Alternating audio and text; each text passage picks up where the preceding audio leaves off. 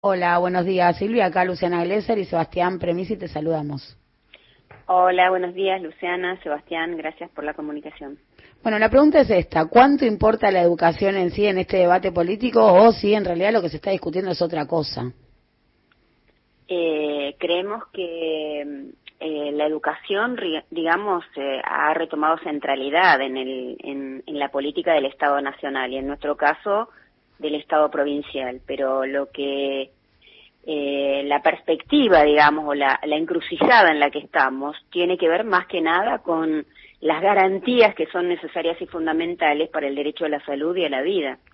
yo estaba mirando declaraciones de funcionarios de la Organización Mundial de la Salud que dicen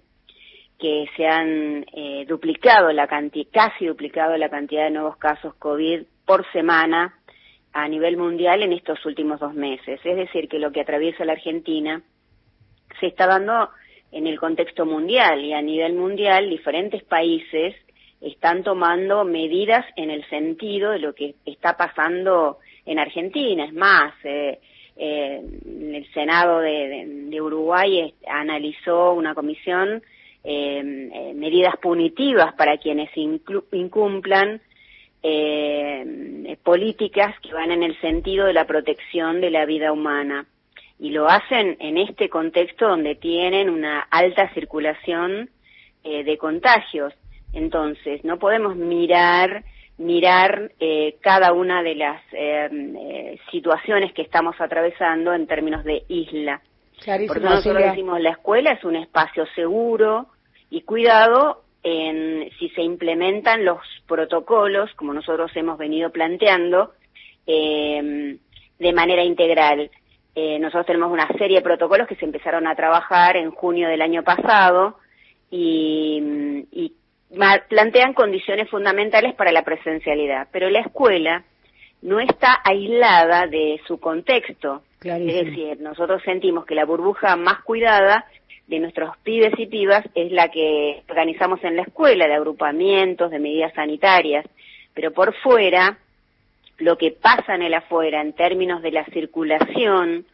eh, de la dinámica que hoy tiene, eh, el crecimiento, digamos, esto que se denomina exponencial de, contagios, y está impactando en la escuela. Silvia, discúlpame que te interrumpa, perdón que te interrumpa, ¿no? Porque está claro que suspender la presencialidad es eh, la medida que tiene sustento científico y la que hay que tomar y sobre todo, bueno, no solo en perspectiva comparada con lo que están tomando otros países, digo, están todos los argumentos científicos y académicos dados para suspender la presencialidad. La pregunta es ahora, y para esto desandar un, conceptualmente esta idea de cierran las escuelas, cosa que efectivamente no es cierto porque las escuelas no cierran, las clases continúan, digo, eh, voy a ser autorreferencial, pero en mi caso soy mamá de dos escolares que requieren quizás mucho más esfuerzo, mucho más complejo, pero la educación continúa en otra modalidad. Entonces, cuando se instala esto de se suspenden las clases, ¿qué es lo que se quiere decir? ¿Por qué se tiende a, discursivamente instalarlo así?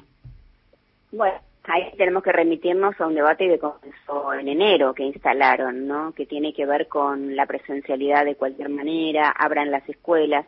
un intento de deslegitimación, por un lado, que es constante, en, particularmente en quienes tienen concepciones neoliberales, en, eh, lo hemos vivido en la provincia de Buenos Aires nosotros, que tiene que ver con eh, eh, deslegitimar, descalificar a la escuela pública, descalificar el trabajo docente e incluso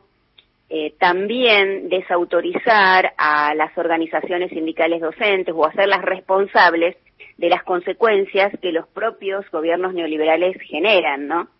Entonces, eh, son, eh, en el marco de esas concepciones neoliberales, por ejemplo, plantean abran las escuelas, pero desfinancian los sistemas educativos. Lo podemos, puedo tomar datos de lo que fue la situación en la provincia de Buenos Aires del 2015 al 2019. En diciembre de 2015, el presupuesto era casi un 30% en relación, eh, la inversión en relación al presupuesto general de la provincia de Buenos Aires y hacia fines del 2019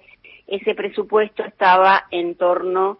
del 23%. ¿Qué es lo que pasa en la propia ciudad de Buenos Aires? También desde que gobierna, digamos, eh, cambiemos de neto signo eh, neoliberal, el presupuesto se redujo eh, más de 10 por, de un de 10 puntos porcentuales de casi un 29% en el 2007 eh, 2007 al 2021 en un 17%. Además de todos los recortes, un 70% de recorte en infraestructura, eh, lo que tenía que ser destinado como presupuesto a un plan que hoy es vital, eh, en el caso de Ciudad de Buenos Aires tenían un plan específico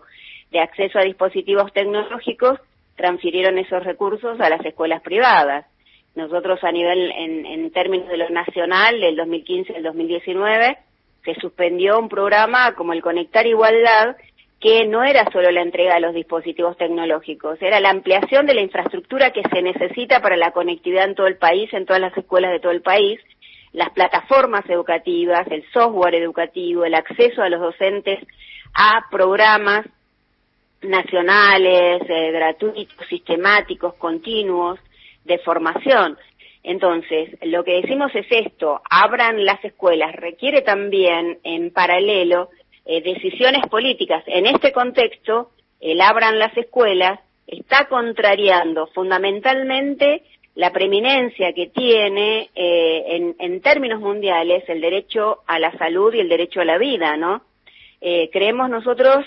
que es muy importante esto que, que, que me preguntás en relación al, al debate que, que debemos de retomar respecto de la educación pública y de lo fundamental que significa la educación pública para un proyecto de país que requiere soberanía económica, de soberanía educativa, cultural, tecnológica, científica, productiva, es, es fundamental en el marco de este siglo XXI, ¿no? Por eso incluso desde CETERA seguimos promoviendo y desde, en, en nuestro caso desde SUTEBA, distintos espacios de, de, formación y de reflexión en torno de la educación y hacer visible esto que planteabas. Durante el 2020 enseñamos y en estos días en los que se anunció y se presentó el decreto, el DNU nacional, este, hemos estado trabajando para seguir fortaleciendo el vínculo pedagógico con nuestros estudiantes y el vínculo afectivo y social con nuestros estudiantes y nuestras familias, porque son inescindibles en este momento. No eh, la, la propuesta pedagógica, darle continuidad a, los a la enseñanza de conocimientos prioritarios, pero también saber qué pasa con las familias, qué pasa con nuestros estudiantes, cómo la están atravesando, de qué manera la escuela eh, sostiene también o es parte como institución del Estado de una trama social que acompaña la vida de nuestras comunidades. Silvia. Justamente en relación a esto, sabemos que los medios de comunicación hegemónicos suelen fogonear esa mirada neoliberal. Entonces te pregunto por el lado de, las familias, ¿no? ¿Cuál viene siendo la respuesta frente a esta nueva medida? Eh, por ejemplo, digamos, ¿cómo, cómo están reaccionando las familias de, de los chicos y chicas que van a las escuelas? Y las familias como los docentes, la familia, es que el contacto cotidiano nos hace ver que las familias estaban muy muy preocupadas, eh, la incertidumbre iba creciendo, la angustia también de ver cómo organizar eh, cómo organizar, digamos, su, su núcleo familiar y, cuidar en ese sentido eh, en los distintos sectores sociales, eh, los sectores eh, humildes, clases medias, bueno, todos los sectores que, que convergen en, en la educación pública. Por lo tanto, eh, a, han eh, tomado en ese sentido, este, eh, de, digamos, bien eh, esta decisión del, del Gobierno Nacional. Y se está viendo el cumplimiento del planteo en la provincia de Buenos Aires de las restricciones horarias, de las distintas restricciones de las actividades, saben que se requiere de una responsabilidad social, colectiva, solidaria en este momento, que tenemos que cuidarnos porque es el esfuerzo para eh, bajar esta curva que está tan dinámicamente en ascenso. Pero además lo que más preocupación nos da y lo que más nos angustiaba también en las escuelas es el descenso en la franja etaria y cómo hoy el COVID está afectando a nuestros niños y niñas, a los que van al nivel inicial, a nuestros niños de la primaria, a nuestro, también siguen siendo nuestros niños y niñas los adolescentes y jóvenes en la escuela secundaria. Y esa y esa situación también ah, eh, eh, está digamos generando angustia en las familias por eso el hecho de que vaya acompañado eh, la, la, suspensión de la presencialidad con políticas de restricciones sociales, pero a su vez también que haya intervenciones con políticas sanitarias, eh, lo consideran fundamental y lo consideramos fundamental, ¿no? Eh, creo, creemos que, que, bueno, que la demostración, reitero, es este cumplimiento que se va dando gradualmente en el, en el AMBA, ¿no? Donde más esto está focalizado y estamos empezando a mirar qué es lo que está pasando también en el interior de la provincia de Buenos Aires, donde hay un movimiento en el mismo sentido expansivo de lo que pasa en el AMBA. Silvia, muchísimas gracias.